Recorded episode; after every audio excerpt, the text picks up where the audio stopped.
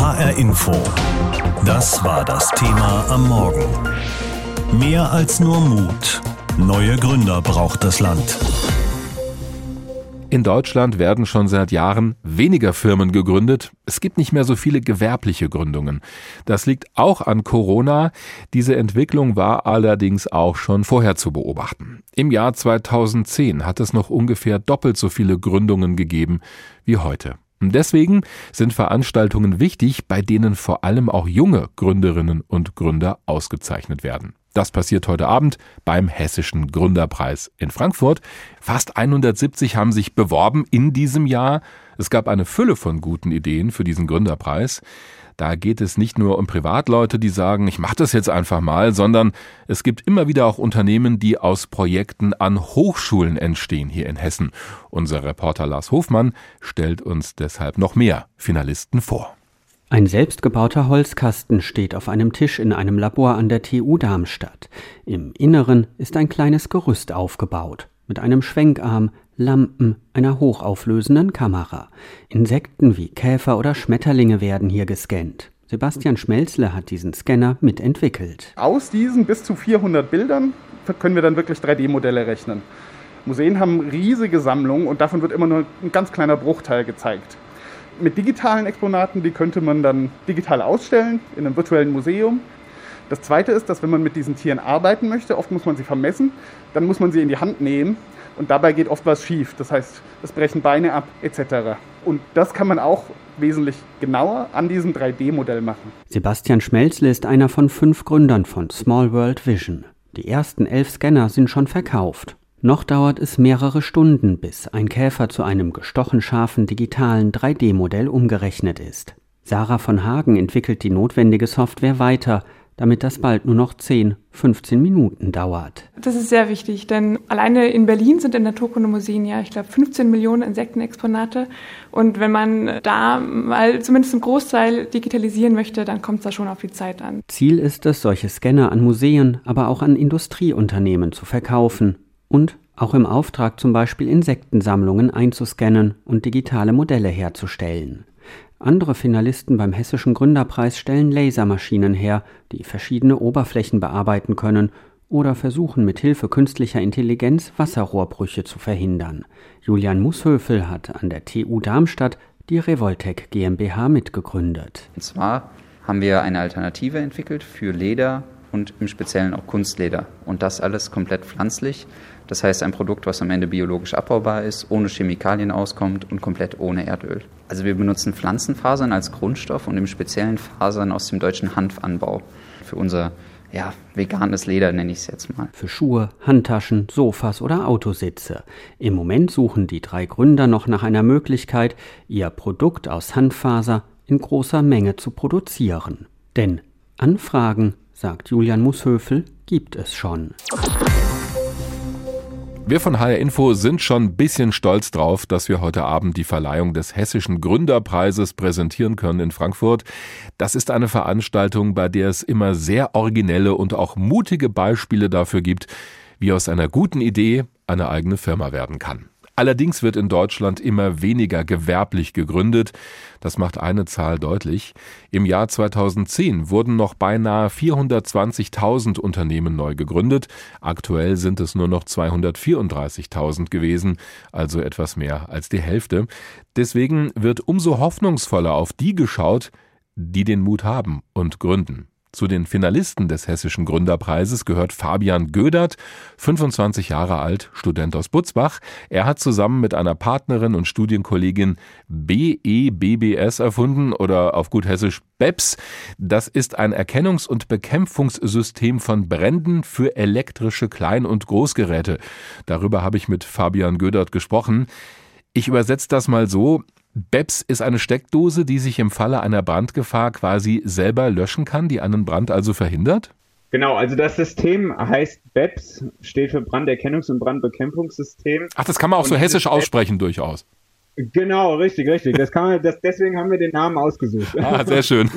Und ähm, dieses System ist generell eigentlich in alle Klein- und Großgeräte verbaubar. Ähm, wir haben dann natürlich durch unsere Feuerwehrarbeit überlegt, okay, welche Brandursache müssen wir als erstes ausschließen Und da ist uns ganz schnell aufgefallen, dass Mehrfachsteckdosen eine Riesengefahr sind und haben dann das System so umgebaut und so verkleinert, dass es wirklich in eine Mehrfachsteckdose passt. Und dadurch sind wir dann an diese nicht brennbaren Mehrfachsteckdosen. Das heißt, das ist eigentlich eine spezielle Mehrfachsteckdose, so kann ich mir das vorstellen. Richtig, richtig, richtig. Wie sind Sie auf die Idee gekommen? Sie haben schon Stichwort Feuerwehr erwähnt. Genau, also ich bin seit 2013 Mitglied der Einsatzabteilung der Feuerwehr Butzbach und 2015 hat es bei meinem besten Freund im Keller gebrannt. Und Auslöser war damals eine Mehrfachsteckdose in Kombination mit einer Waschmaschine. Hm. Und durch meine Feuerwehrarbeit kriege ich ja immer nur den Einsatz eigentlich mit. Wenn der Einsatz fertig ist, fahren wir heim. Und das war das erste Mal für mich, dass ich halt auch wirklich am eigenen Leib miterleben konnte, was das erstens mal mit den Menschen macht, auf der psychischen und emotionalen Ebene, aber auch auf der finanziellen Ebene. Hm. Und das war für mich einfach so erschreckend, dass ich dann gesagt habe, okay, gut, gegen diese Gefahr muss man was machen. Ich habe zu der Zeitpunkt eine Ausbildung zum Elektriker gemacht und habe dann relativ schnell äh, gemerkt, dass es keinen Schutz gegen diese Gefahr gibt. Hm. Und dann habe ich erst 2018 dann an der Hochschule, an der Technischen Hochschule Mittelhessen das Ganze äh, weiter verfolgt und finalisiert. Äh, nur, dass wir das nochmal verstehen, diese Steckdose kann dann gar nicht in Brand geraten oder schaltet die bei Überlastung ab? Also was ist das Innovative also, dabei? Überlastungsschutz gibt es ja schon. Also genau. der suggeriert Sicherheit, aber äh, gegen einen Brand jetzt wirklich schützt der eigentlich nicht. Unsere Steckdose kann nicht brennen. Das ist ausgeschlossen. Unsere Steckdose hat so viele Sicherheitskomponenten verbaut. Und dazu kommt noch, dass wir extrem hohe Qualität verbauen. Also wir haben nicht so salopp gesagt so ein China-Mist, ähm, der das billigste Plastik, die billigste Elektronik drin verbaut hat. Nein, wir haben wirklich hochqualitative Komponenten gepaart mit ganz vielen Sicherheitsstufen, die einfach verhindern, dass dieses System anfangen kann zu brennen. Also es, mhm. ist, es ist faktisch ausgeschlossen. Jetzt müssen wir natürlich sagen, bevor jetzt empörte Anrufe kommen, dass es auch sehr gute Technologie aus China gibt. Aber Sie meinen ja eher, dass es, glaube ich, um Billigware geht, die im Zweifel dann in manchen Geräten, die wir so kaufen können, verbaut ist. Jetzt sind Sie ja mutig gewesen und haben ihr eigenes Unternehmen gegründet, was sie von vielen anderen unterscheidet, die halt auch gute Ideen haben, aber diesen Schritt in die Gründung nicht gewagt haben. Warum haben Sie es trotzdem gemacht? Also dazu muss man sagen, die Gründung steht jetzt ganz kurz bevor. Also im Moment sind wir noch in so einem Graubereich. Mhm. Ähm, wir sind so zwischen Forschungsgruppe und gegründetem Unternehmen. Ähm, eine Gründung dauert einfach ziemlich lang. Ich glaube, es liegt einfach daran, dass der Mut fehlt. Ähm, jetzt auch gerade durch die Corona-Pandemie wurde einfach ganz deutlich, die Selbstständigen tragen einfach eine sehr hohe Verantwortung und auch ein sehr hohes Risiko. Hm. Und ich glaube, das schreckt viele Leute ab. Und es gab auch da, vor der Pandemie schon viele Leute, die gesagt haben, okay, ich will lieber auf Nummer sicher gehen. Ich will in ein Anstellungsverhältnis, weil dann kriege ich für meine Arbeit meinen Lohn. Wenn ich als Selbstständiger nicht mehr arbeite, kriege ich auch keinen Lohn mehr. Ganz mhm. einfach. Die bürokratischen Hürden in Deutschland sind einfach auch extrem hoch. Also es ist sehr kompliziert, es kostet sehr, sehr viel Geld und sehr, sehr viel Zeit. Also das darf man nicht unterschätzen, das Ganze. Können Sie denn so eine Gründung uneingeschränkt empfehlen?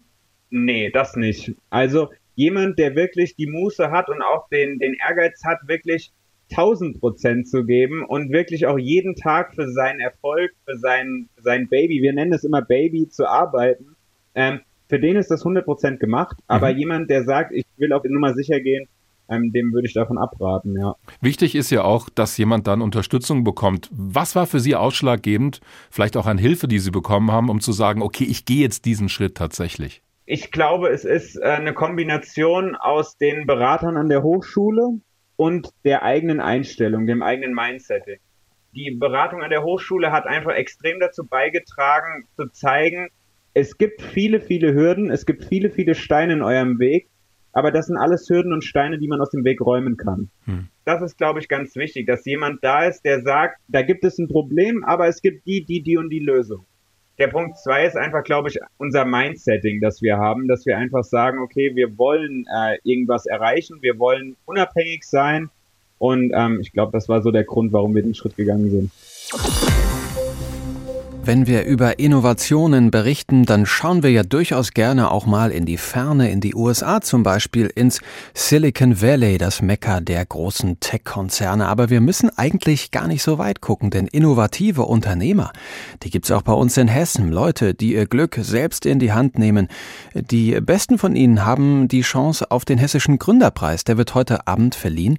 Grund genug für unseren Reporter Davide Didio mal zu schauen, wie das eigentlich so aussieht, in Hessen zu gründen und wie wir so dastehen, auch im Vergleich mit anderen Bundesländern. Hessen ist Durchschnitt beim Gründen von Unternehmen insgesamt, aber auch beim Gründen von Start-ups. Von 100.000 Menschen hierzulande gründen gerade mal zwei ein junges Unternehmen. In Berlin sind es viermal mehr. Zu diesem Ergebnis kommt der Hessen Startup Monitor 2021. Die meisten dieser jungen Firmen zieht es in die Großstädte, vor allem nach Frankfurt und Darmstadt. Frankfurt als Stadt der Fintechs, Darmstadt mit seinen Gründungen aus Universitäten heraus. Aber auch aus Wiesbaden gibt es junge Unternehmen. Konrad Licht hat Hope gegründet, Humans on Planet Earth. Die Idee ist, eine App zu entwickeln, die Spaß am Klimaschutz mit spielerischen Elementen bringen soll. Doch dazu braucht es eben erstmal das Unternehmen. Das ist eine echte Abenteuerreise, weil wenn man sich entscheidet, etwas zu gründen, dann muss man sich plötzlich mit lauter Dingen beschäftigen, von denen man überhaupt keine Ahnung hat. Und ich dachte einfach, yo, ich mache da mal eine App, aber im Prinzip 20 Prozent meiner Arbeit fließt tatsächlich in die Gestaltung und in die Entwicklung des Produktes und der Rest beschäftigt sich damit, das Unternehmen aufzubauen. Hilfe gab es aber, in diesem Fall von der IHK Wiesbaden. Die hessischen Industrie- und Handelskammern beraten Gründer und helfen bei der Suche von Finanzierungsmöglichkeiten. Das Land selbst unterstützte aber auch, zum Beispiel mit dem Smart Hub Hessen. Konrad Licht von Hope. Die größte Hürde ist und bleibt, den finanziellen Background von so einer Gründung äh, zu gewährleisten. Aber ich glaube, das geht wahrscheinlich jedem Gründer so. Konrad Licht hat sich weniger über Fördergelder finanziert als mehr über das sogenannte Crowdfunding, also eine Art große Spendenaktion. An Fördergelder zu kommen sei in Hessen nämlich nicht so leicht. Das sagt auch Jakob Engels, Gründer von Paperless aus Frankfurt. Sein Unternehmen will Verträge und Dokumente komplett digitalisieren bis hin zur originalen Online-Unterschrift. Er hatte sich mit seinem Unternehmen auf ein Förderprogramm des Landes beworben, aber formale Kriterien nicht erfüllt.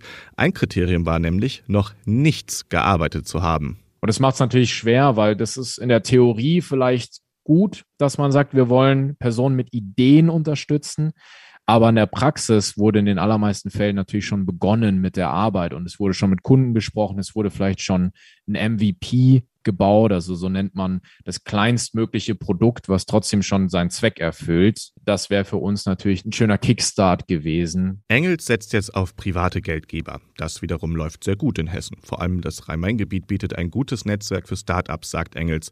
Gerade in Frankfurt sei man gut aufgehoben, weil es hier viele sogenannte Business Angels gäbe. Das sind private Geldgeber, die sich am Unternehmen beteiligen. Ganz allgemein in Hessen gibt es ja schon eine große Gründerszene. Viele Startups, die aus dem Boden kommen, viele Business Angels, die hier gibt und zu denen man natürlich auch Zugang bekommt über verschiedene Plattformen, über verschiedene Netzwerke, was aber dann in den allermeisten Fällen privatwirtschaftlich ist. Nicht vom Staat auskommend oder vom, vom Land auskommend. Und so kann man sich dann doch ganz gut austauschen in dieser Gründerwelt sich unterstützen, sich unter die Arme greifen und einem selbst wird dadurch natürlich auch gut geholfen. Ein Netzwerk gibt es also in Hessen und trotz Corona wurden hier weiter Unternehmen gegründet. Die hessische IHK und der Startup Monitor sehen aber noch Nachholbedarf. Sie fordern bessere Möglichkeiten an Geld heranzukommen und mehr Risikobereitschaft privater Investoren. Wäre ich kein Radiomoderator geworden, sondern hätte mein eigenes Unternehmen gegründet, dann würde ich wahrscheinlich heute nicht hier sitzen, sondern bei der Wagner AG oder irgend sowas in der Art. Das ist nachweislich nicht der Fall und da bin ich in guter Gesellschaft, denn in Deutschland werden schon seit Jahren weniger Firmen neu gegründet. Es gibt nicht mehr so viele gewerbliche Gründungen. Das liegt auch an Corona. Da braucht es noch mehr Mut, um ein Unternehmen zu gründen. Diese Entwicklung hat sich aber schon vorher abgezeichnet. Im Jahr 2010 hat es ungefähr noch doppelt so viele Gründungen gegeben wie heute. Deswegen sind Veranstaltungen wichtig, bei denen vor allem auch junge Gründerinnen und Gründer ausgezeichnet werden. So wie heute Abend beim Hessischen Gründerpreis in Frankfurt, den präsentieren wir von HR Info. Warum es Gründer offenbar so schwer haben, darüber habe ich mit Professor Klaus Heiner Röhl gesprochen. Er ist Fachmann für das Thema beim Institut der deutschen Wirtschaft in Köln. Herr Professor Röhl, ist Deutschland denn überhaupt noch ein Land der Gründer? Sie haben das Problem angesprochen. Die Gesamtzahl der Gründungen, gerade der gewerblichen Gründungen, ist tatsächlich seit Jahren im Rückgang und das ist ziemlich äh, alarmierend. Gleichzeitig muss man allerdings sagen, dass die Start-up-Szene, also die innovativen, größeren Gründungen, die auch Wachstumspotenzial haben, sich durchaus ganz gut entwickelt hat in den letzten Jahren. Nicht nur in Berlin, sondern inzwischen zunehmend auch in anderen Städten.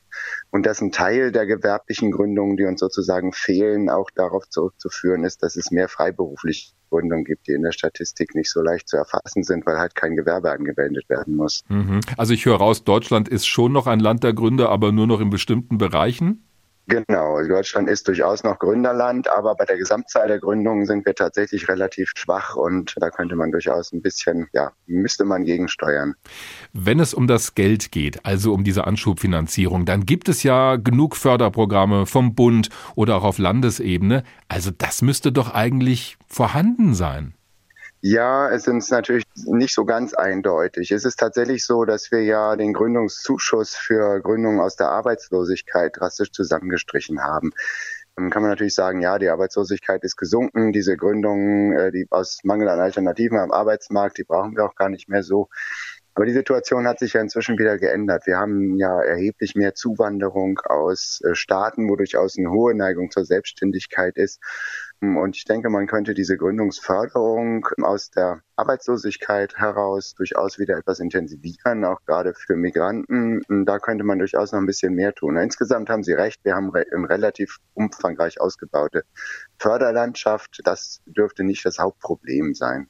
Dann gucken wir auf das, wo möglicherweise das Problem sich versteckt. Sie haben die Startup-Szene angesprochen der Staat fördert zwar inzwischen die Gründung von solchen Startups, aber wenn es dann ums weitere Wachsen, ums weiter Bestehen geht, dann fehlt häufig das Geld, weil keiner ein Risiko eingehen will. Warum gibt's in Deutschland so wenige, die dann dieses berühmte Risikokapital zur Verfügung stellen? Ja, das ist auch lange äh, hinterfragt und untersucht worden, warum äh, Deutschland da hm, so schlecht dabei ist, das weitere Wachstum von diesen Startups zu finanzieren mhm. und dass viele dann einfach ins Ausland verkauft werden. In der Staat hat jetzt an einem Punkt nachgelegt mit dem sogenannten Zukunftsfonds, der noch aufgelegt wurde von der alten Bundesregierung im Jahr 2021. Da geht es auch explizit um die Verbindung von öffentlichen und privaten Kapital, um auch größere Finanzierung von Wachstumsunternehmen stemmen zu können. Also das ist schon mal ein wichtiger Punkt. Ein weiterer Punkt ist aber, und das ist halt ähm, auch umstritten, es ist jetzt eine kulturelle Frage, dass die Leute mit Geld in Deutschland das lieber in sichere Anlagen anlegen, das nun Aktien, Immobilien sind oder was auch immer, statt in Startups. Oder ist es vielleicht auch eine Frage der Regulierung und der Steuern? Also wir haben halt auch immer noch keine Gleichbehandlung von Verlusten und Gewinnen bei der Steuer in Deutschland. Das ist ein ganz wichtiger Punkt. Dann sehen Sie, häufig ist es so, dass von zehn Startups vielleicht eins ein äh, super erfolgreiches Gewinnunternehmen wird, ähm, sechs pleite gehen und, und äh, zwei, drei vielleicht gerade so längst kommen. Hm. Und wenn ich die, die Gewinne aus dem einen höher besteuere, als ich die Verluste aus den anderen absetzen kann, das ist natürlich auch ein, ein, Punkt. Andere Länder, Großbritannien, Frankreich, haben in den letzten Jahren viel verbessert in den steuerlichen und regulatorischen Rahmenbedingungen und sind Deutschland so ein bisschen davongezogen. Deswegen denke mhm. ich schon, dass das ein Grund sein kann. HR Info. Das Thema. Wer es hört, hat mehr zu sagen.